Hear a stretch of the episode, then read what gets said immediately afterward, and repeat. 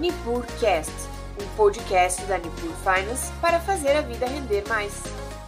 Olá pessoal, tudo bem? Meu nome é Christian Peliza, economista na Nipur Finance, e vamos iniciando mais uma edição dos nossos insights semanais falando sobre os principais acontecimentos da semana na economia e nos mercados e o que projetamos pela frente aí para os próximos dias. Então, essa foi uma semana bastante movimentada nos mercados globais já tivemos algumas decisões de taxas de juros em economias muito importantes, inclusive na maior economia do planeta, que é a economia americana. Então, os Estados Unidos tiveram decisão de juros, é, Reino Unido teve decisão de juros e o Brasil também teve decisão de juros. Então, foi uma semana bastante movimentada, isso pegando tanto economias mais desenvolvidas quanto é, o, economias emergentes, como é o caso do Brasil. Então, comentando inicialmente sobre o Brasil, é, na verdade, falar das três economias: Estados Unidos, Reino Unido e Brasil. Três economias em momentos diferentes no, na, quando se trata de, da questão de juros. Então, é, três economias vivendo momentos muito distintos né, na, na, no ciclo de, de política monetária, é, começando pelo Brasil, tivemos a manutenção da taxa de juros em 13,75% ao ano, da nossa taxa Selic. Quer dizer, é, depois, desde março de 2021, a, a, Selic vinha num ciclo de alta. E agora chegamos no momento em que ela estacionou em 13,75%. Não tivemos uma alta e a tendência é que permaneça assim por um tempo.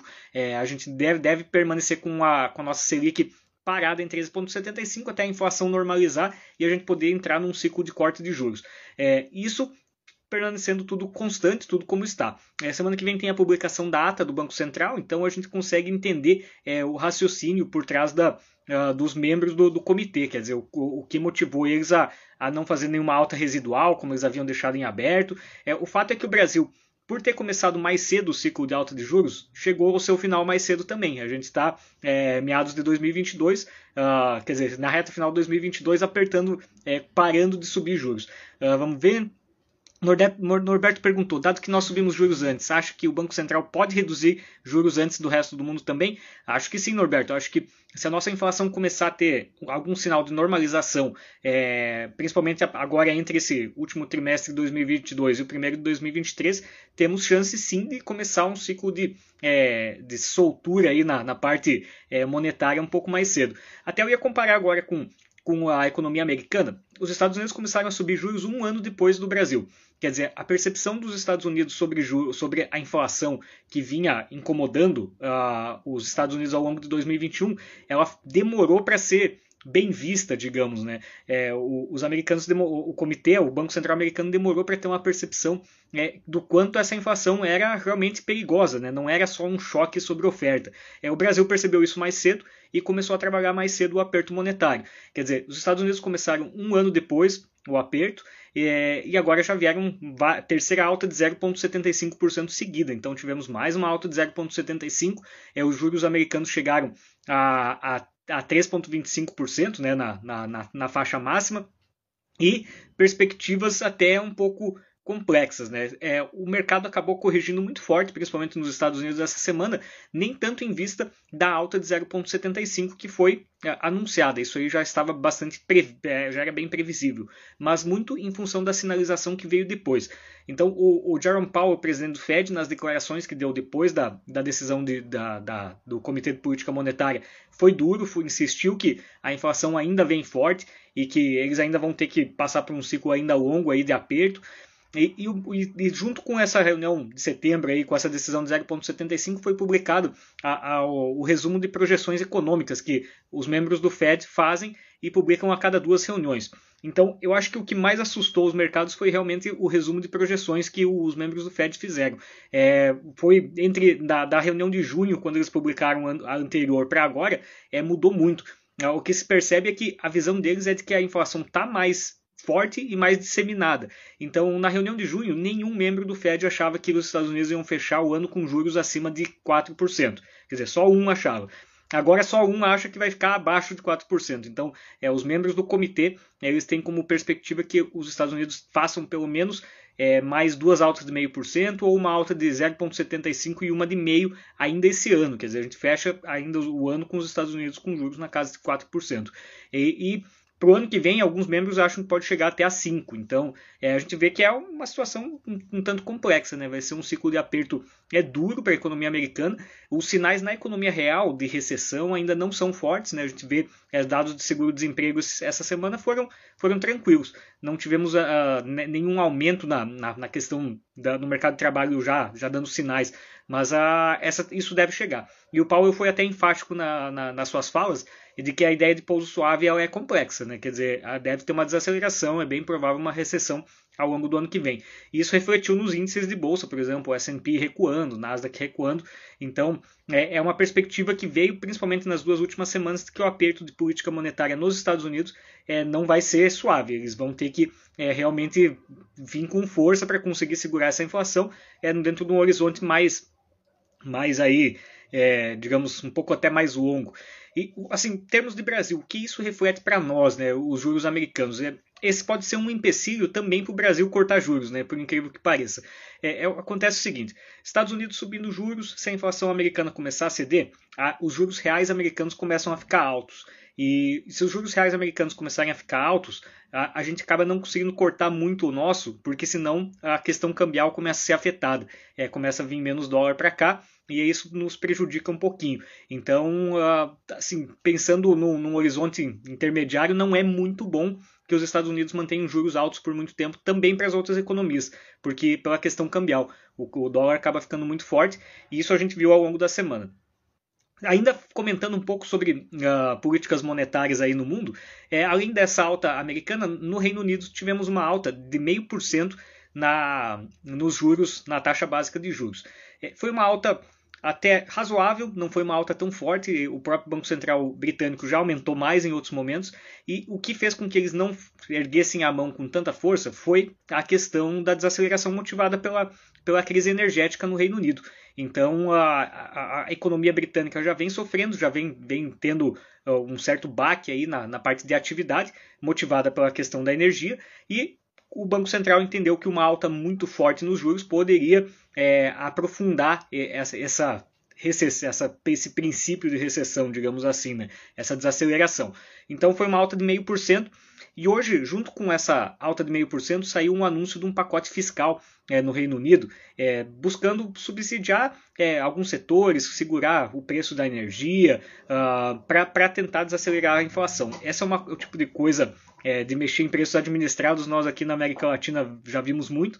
É, usar a política fiscal para isso não costuma ser muito bom.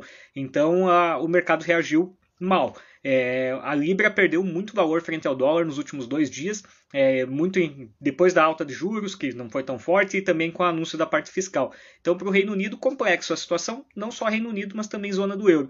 Se a gente pular para a zona do euro, as notícias da semana também não foram boas.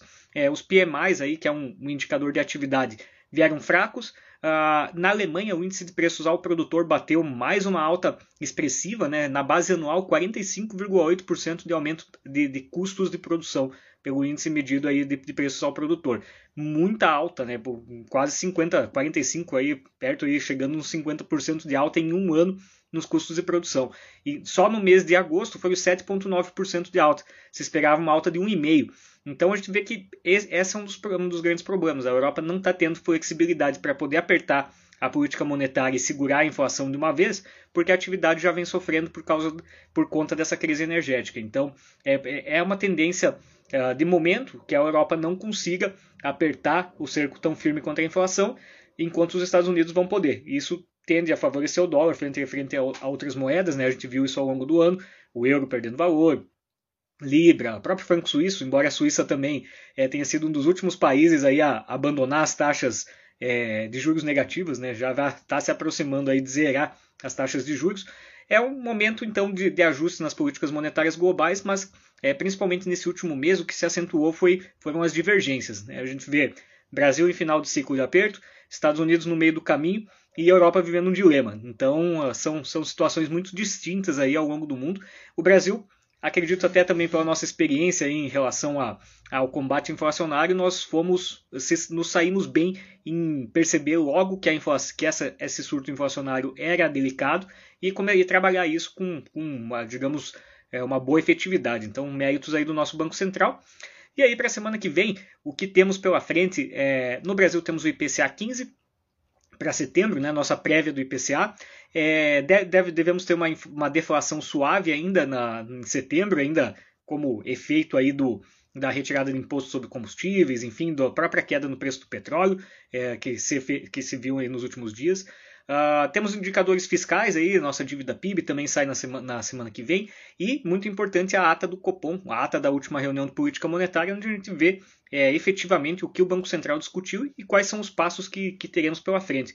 É, esse, esse é o, talvez o ponto mais interessante, a ideia do forward guidance aí, que o, que o Banco Central indica o que eles estão pensando aí nos próximos passos.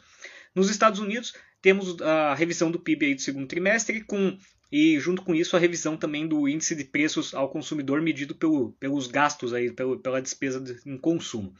Na zona do euro temos a, já a, a, primeira medida de inflação em setembro e já com uma perspectiva ruim, né? quer dizer, a zona do euro é, se espera que a inflação atinja 9,6% no acumulado de 12 meses é, né, nesse próximo dado. Vamos esperar para ver é o que vai vir. No Reino Unido também temos dados de PIB, na China alguns dados de PMI de atividades e mais alguns países emergentes ainda também fazendo seus ajustes aí na, nas taxas de juros. A gente tem decisão no México, que também já parece estar é, num ciclo de aperto mais suave. Uh, na Índia, que, é, que os juros ainda também não estão muito fortes, né? os juros na Índia ainda, ainda estão abaixo de 6%. E também temos decisão na Colômbia. Então a gente segue acompanhando é, esse novo ambiente econômico aí com um pouco mais de aperto monetário, com um pouco mais de discrepância aí na, nas ações das economias, porque no pós-pandemia todo mundo agiu parecido, né? Quer dizer, todo mundo usou é, política monetária e fiscal é, de uma maneira bem uh, convergente, quer dizer, todo mundo usando o monetário fiscal para manter nível de atividade e tentar passar a pandemia bem. Agora mudou um pouco a perspectiva porque alguns países estão sofrendo mais com inflação que outros, algumas economias recuperaram melhor que outras e ainda a gente teve essa crise com a guerra da Rússia. Então, é, entramos num momento de divergência nas políticas econômicas e para o bem, uh, para nossa alegria aí, né, o, o, Brasil se posicionou bem nesse momento, conseguiu surfar o, uh, esse boom de commodities, é, conseguiu começar o ciclo de aperto monetário mais cedo, então já temos juros reais aí na, na, nos últimos meses, é, juros reais positivos, né? Então, para nós tem sido um momento melhor do que para algumas outras economias aí no planeta. Eu fico então à disposição para qualquer dúvida. É, na, da pauta da semana seria isso. É, agradeço a todos que acompanharam a live e convido todo mundo a seguir a página da Nipura, a acompanhar nossas conversas aí toda sexta-feira ao meio-dia e 40. E também fiquem bem à vontade para mandar dúvidas, mandar sugestões. Estamos bem abertos aí a, a, a tudo isso. Muito obrigado, pessoal, e até a semana que vem. Abraço! E aí, curtiu o nosso conteúdo? Acompanhe a Nipur Finance pelas redes sociais, através do Instagram, arroba Nipur Finance, ou pelo nosso site www.nipur.com.br.